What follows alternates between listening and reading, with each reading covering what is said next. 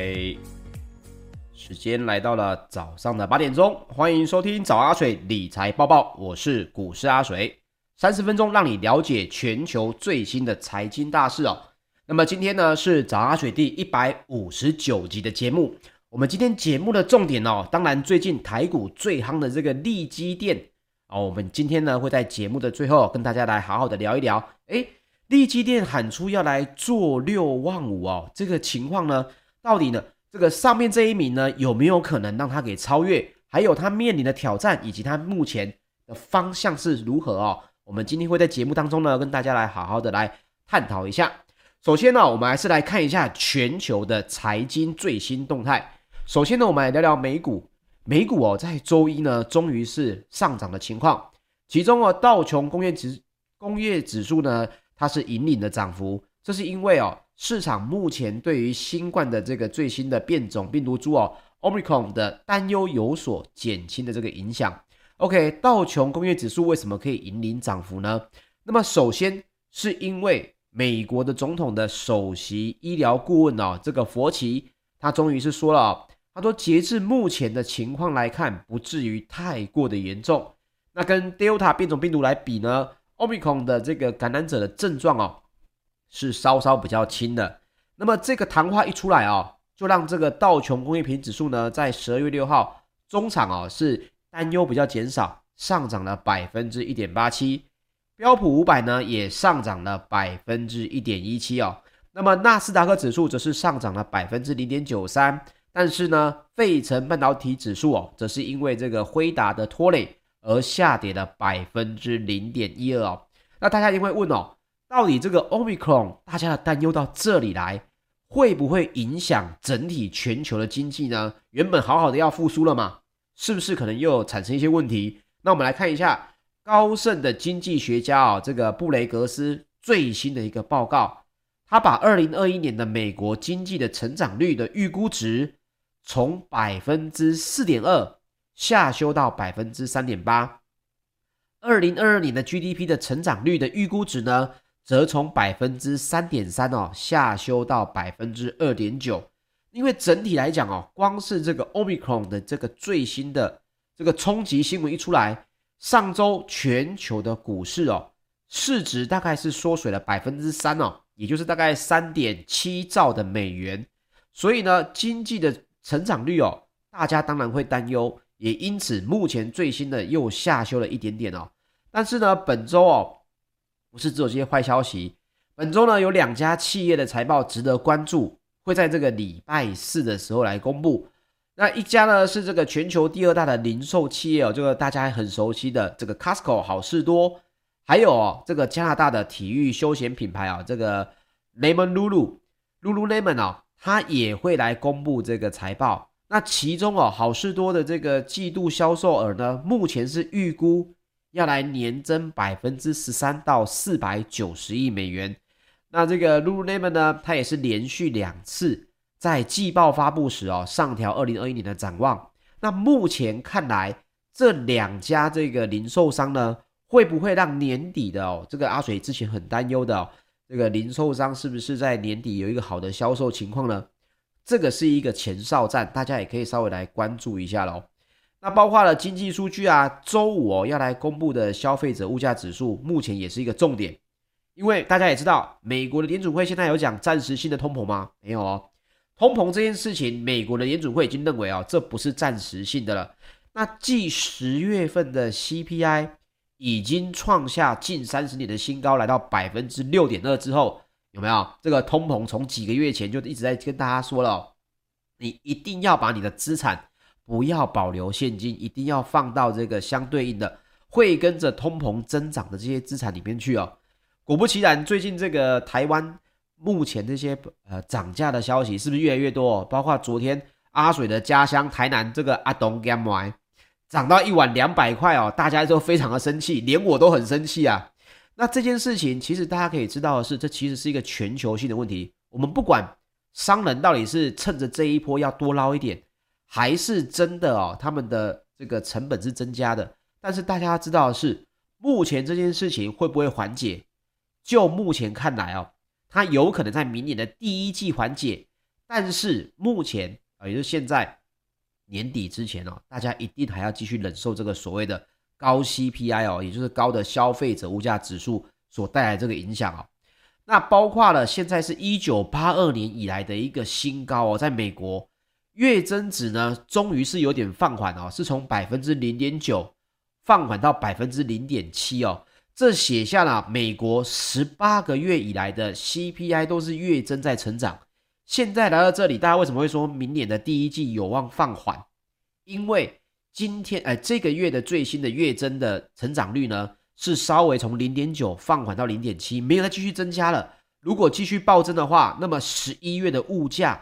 有可能又要继续增长了。那最大的问题还是在于全球供应链瓶颈的这个影响。所以呢，大家现在也在观察，包括美国银行的经济学家也说哦，他认为呢，零售业者在这个年底要能够提供的折扣，应该也会比去年同期还要再更少一些。那目前看来哦，工业股当中呢，美股哦涨幅最大的三个都是航空公司，其中包括美国航空呢是大涨了百分之八点三，标普航空指数哦是整体上涨了百分之五点五。旅游类股呢也开始强劲的反弹，包括这个挪威邮轮啊上涨了百分之九点五，民宿租赁业者呢 Airbnb 也收高了百分之八点五。那么有什么跌幅是比较大的个股呢？包括了这个新冠疫苗的生产商哦，这个莫德纳是直接下跌了十三点五个百分点哦，还有包括这个 NVIDIA 啊辉瑞哦也下跌了百分之五，那辉达呢 NVIDIA 呢也下跌了百分之二。这个原因是什么？目前也就是因为监管机构对于 NVIDIA，对于要他要来收购英国晶片的公司哦，ARM 这个 ARM 哦，交易的审查结果呢，大家还是比较担忧的。所以哦，NVIDIA 在短期呢，还是会因为这个新闻哦，稍微有点下跌。但是我个人认为哦，这是我个人的看法，我个人认为哦，这太好的一个上车机会了，因为 NVIDIA 它占的市占呢。现在整体来说，包括大家接下来要我们聊到的这个力积电，它也在讲元宇宙，它也在讲第四代半导体，它也在讲云端储存设备。所以呢，NVIDIA 整体来说，它占着这个产业的龙头哦，它能够下跌，有让大家有一个上车机会。我自己认为啦，对我这个 NVIDIA 的迷来说，反而是一个好机会。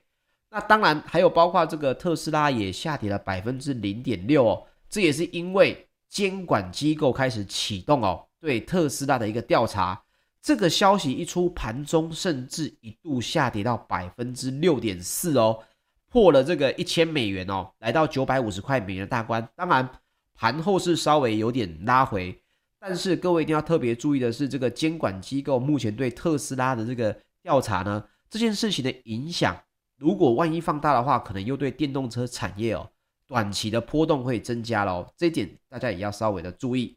那我们来看一下《巴伦周刊》周一哦最新的一个报道就来显示哦，他说呢，这个花旗的集团分析师哦表示呢，二零二二年五大的首选晶片股哦，当然他讲的是美股美股啊哈，并没有包括这个联发科。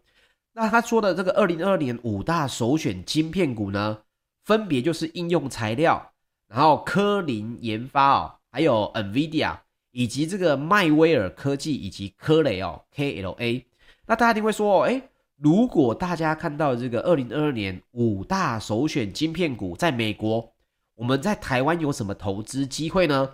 首先呢，我们来讲一下最近在美国其实很红的这个迈威尔科技有限公司哦，这一家呢，其实台湾的两支 ETF 呢也都有持股哦。一档呢是叫做元大全球 AI ETF 啊，它的代号是零零七六二啊，元大的全球 AI ETF。另外一档呢就是元大的未来关键科技 ETF 哦，它的代号呢是零零八七六哦，一个是零零七六二，一个是零零八七六。这两档 ETF 呢，其实当中哦都有持有一些在美股目前看来哦，晶片类股非常火红的。比如说，这个 AI ETF 也持有这个赛灵思，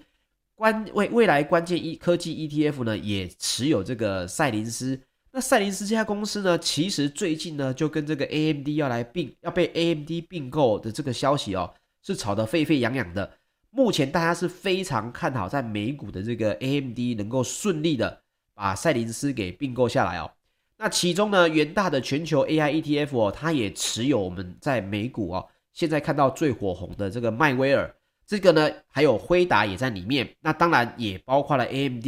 所以各位呢也可以去先去查查看哦，元大全球 AI ETF 呢它的持股状态。如果你也认同这个巴伦周刊周一的最新报道哦。是五大首选晶片的话，其实你也可以来看看，哎，不一定要跑到美股去，呃，可能去开户啊，或者付委托去买，你也可以来看看这个相对应的 ETF。不过阿水还是要提醒大家啊，这些 ETF 呢，有些是没有配股配息的，你必须要找一个比较好的进场点哦，这点是相对安全一点的。毕竟呢，它没办法长期持有，有配股配息来让你降低你的持有成本哦。那如果你今天看好的是美国的费城半导体呢，也有国泰的费城半导体哦，零零八三零可以来做选择。当然，这个也不是推荐大家去买，因为它的现在目前来讲哦，殖利率实在没有很吸引人。所以呢，零零八三零现在来说，如果你现在看到哦，你想要投资，包括这个德州仪器啊、高通啊、博通啊，还有我们刚刚提到的泛林集团啊、应用材料啊。零零八三零的成分股里面呢，其实都有持有，它当然也持有这个台积电了哈，但是它目前来讲，股价相对于它的股利呢，这个殖利率并没有很吸引人哦，不到百分之五，所以这件事情呢，大家也可以稍微来关注一下，可以找一个相对便宜的机会喽。那包括了这个应用材料，为什么我会讲到这五家哦？因为我们来聊聊这五家公司的一个基本状况哦。应材的财务长在十一月十八号就讲到哦，目前他们的半导体系统哦，积压的订单从五十五亿美元已经增加到了六十七亿美元哦，所以他们强劲的成长呢，有望继续延迟到延续到二零二二年。这是应材今年以来它已经上涨了百分之七十哦。那科林的研发呢，它的这个营收每股盈余呢，也是连续六个季度破表。哦，本季也就是到这个昨天为止哦，非依照一般的公认会计原则，这是美国在用的哦。目前来讲，已经来到了四十四亿美元哦。那也就是说，预估也比上一季的四十三亿美元还要再多。所以科林呢，今科林研发呢，今年也已经上涨了百分之四十一点四哦。那来讲到这个迈威尔，现在目前是这礼拜哦，可以说美股谈论最多的一档股票。迈威尔呢，二零二二年的会计年度呢，目前为止哦，第三季也就是到这个十月三十号以为说来说哦，营收也是破表的状况，包括周一直接上涨了百分之二哦，来到八十五美元，也创下了一个历史的收盘新高。今年以来呢，也上涨了将将近百分之八十哦，来到百分之七十九点七。所以这几家晶片公司呢，都是有望延续到明年继续这么红的哦。那其中包括科磊啊，这些也都是非常的火红。所以，我们刚刚提到的，如果你有兴趣来看这些公司的话，你可以来看一下。其实台湾现在有很多 ETF 都有持有这些公司的股票，包括我们刚刚提到的元大全球 AI 零零七六二，还有元大未来关键科技有零零八七六。那这些呢，我都没有跟元大有什么这个广告关系哦，只是有一说一，他们持有我们就来讲哦。当然，并不是推荐大家去买。是说你有这个方向可以去做做功课喽。好，接下来我们来说一下欧股方面的，包括这个 Omicron 的变变异株哦，似乎病症比较相对温和一点。那泛欧指呢是终于摆脱上周哦惨绿的这个情况，也是旅游类股在带头大反攻。那么欧洲的三大指数哦都是飙涨了一百点以上。那周一的泛欧指呢是大涨了百分之一点二八，其中哦。以旅游休闲股哦，是五月份以来的单日最佳表现，整体来说大涨了百分之三点九。油价上扬的这个问题呢，也让欧洲的能源股哦上升了百分之一点九。但是唯一收低的类股呢，主要类股有谁呢？就是科技类股哦，是下跌了百分之零点五。那接下来我们来说一下石油方面。纽约商业交易所一月的原油期货在十二月六号收盘是上涨了百分之四点九，终于要回到每桶七十美元的大关了哦。那欧洲的 ICE 期货交易所的近月布兰特原油呢，也已经回到了七十美元以上了，上涨了百分之四点六，收在每桶七十三点零八美元。那目前呢，有一个新闻是我在看国内的媒体比较少看到的哦。这个中东情势其实目前来说，稍微还是在有点紧张的情况哦。包括各位可能陆陆续续你有看到新闻哦，有看到这个沙乌地阿拉伯受到这个。飞弹的攻击，那包括了油价上涨哦，其实也不光是欧米孔现在有点呃这个疫情，还有这个相对应的呃病症可能比较轻微哦，其实也包括了这个中东情势哦，目前有点趋于紧张的这个情况。根据这个耶路撒冷邮报的报道呢，沙乌地阿拉伯的官媒哦就报道说，有一枚弹道飞弹周一就有朝着他的首都哦。呃，利雅得来发射，那当然也是被拦截的。所以呢，包括了这个市场的分析师就聊到，地缘政治的风险上升也加剧了石油的涨势。那么沙乌地也也说有拦拦截了该枚导弹。那而且近期呢，也报道到这个俄国又在乌克兰的边界来部署这个军队。那所以相对应的消息也都让石油的价格哦蠢蠢欲动。那各位一定要特别注意了。这个石油价格一旦又蹭蹭蹭的往上涨的话，这个相对应的联准会的动作可能又会比较大一点的，对于股市的震荡机会呢，还是会比较高哦。各位最近一定要提高警觉喽。那接下来我们来说一下类股方面哦，这个丰田汽车最新周一宣布要来斥资十二点九亿哦，在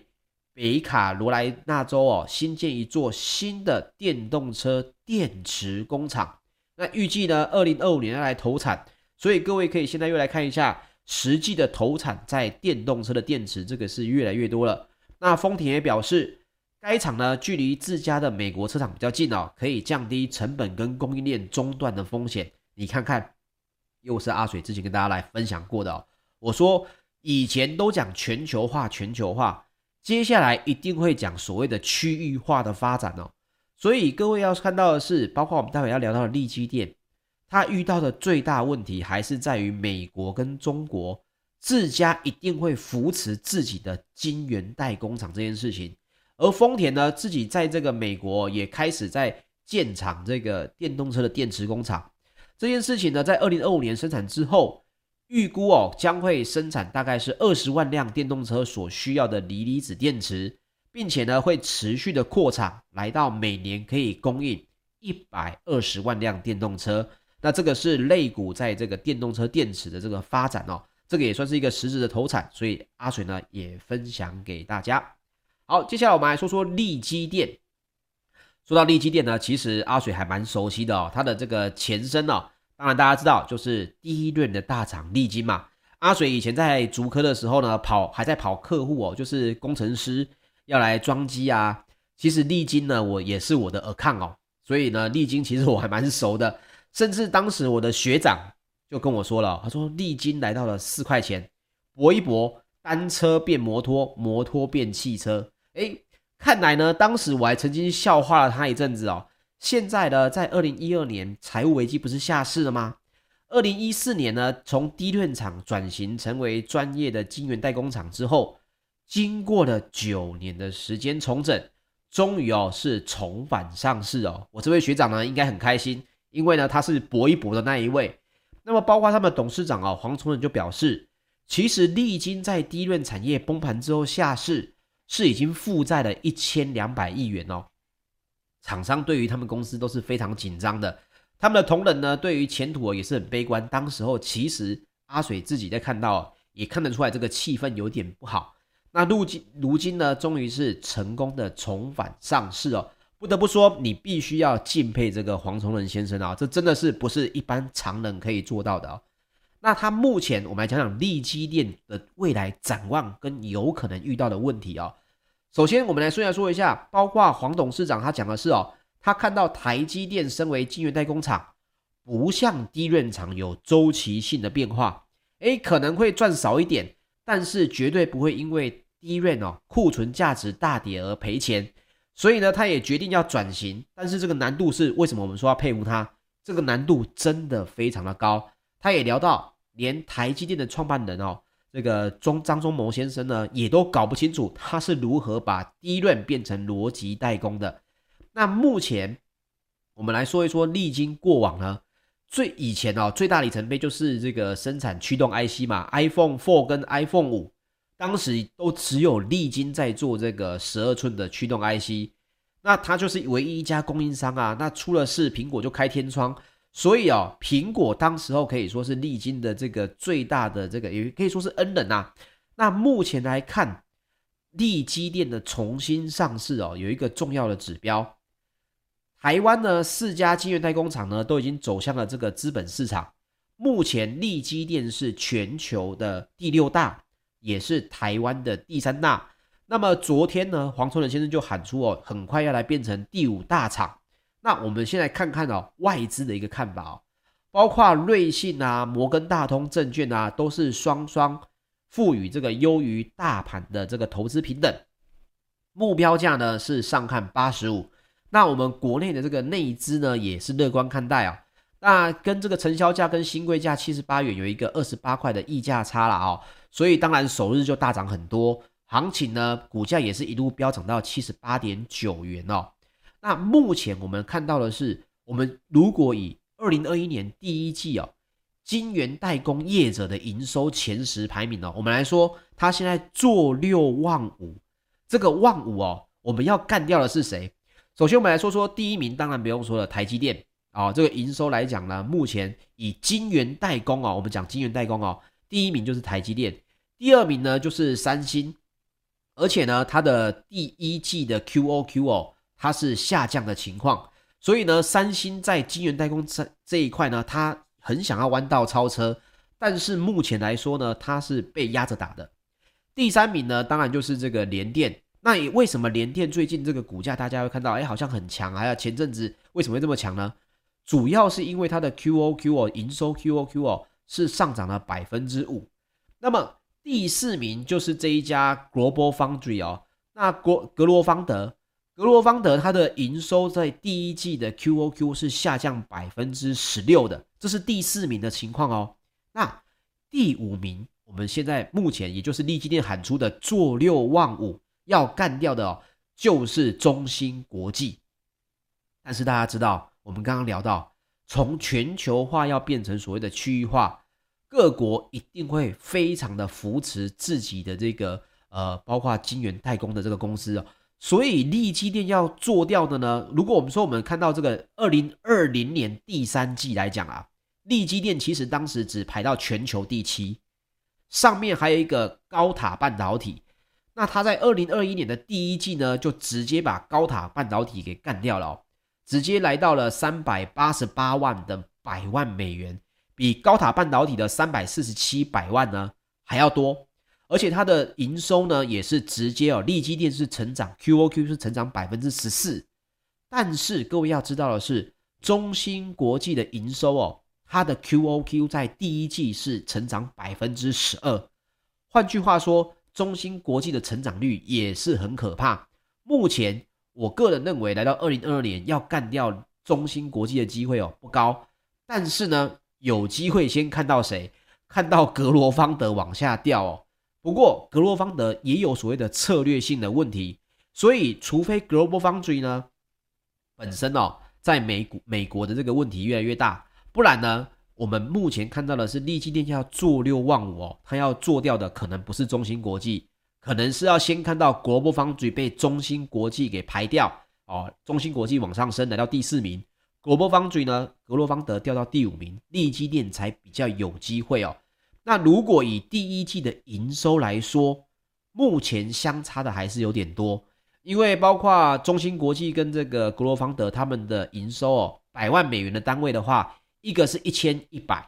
一个是一千三，那力积电只有三百八十八，相差了两到三倍的这个营收，所以这一点呢，也是我个人认为哦，中长期来说，我们当然很是很希望这个台湾的晶圆代工厂可以发展得很好了啊、哦。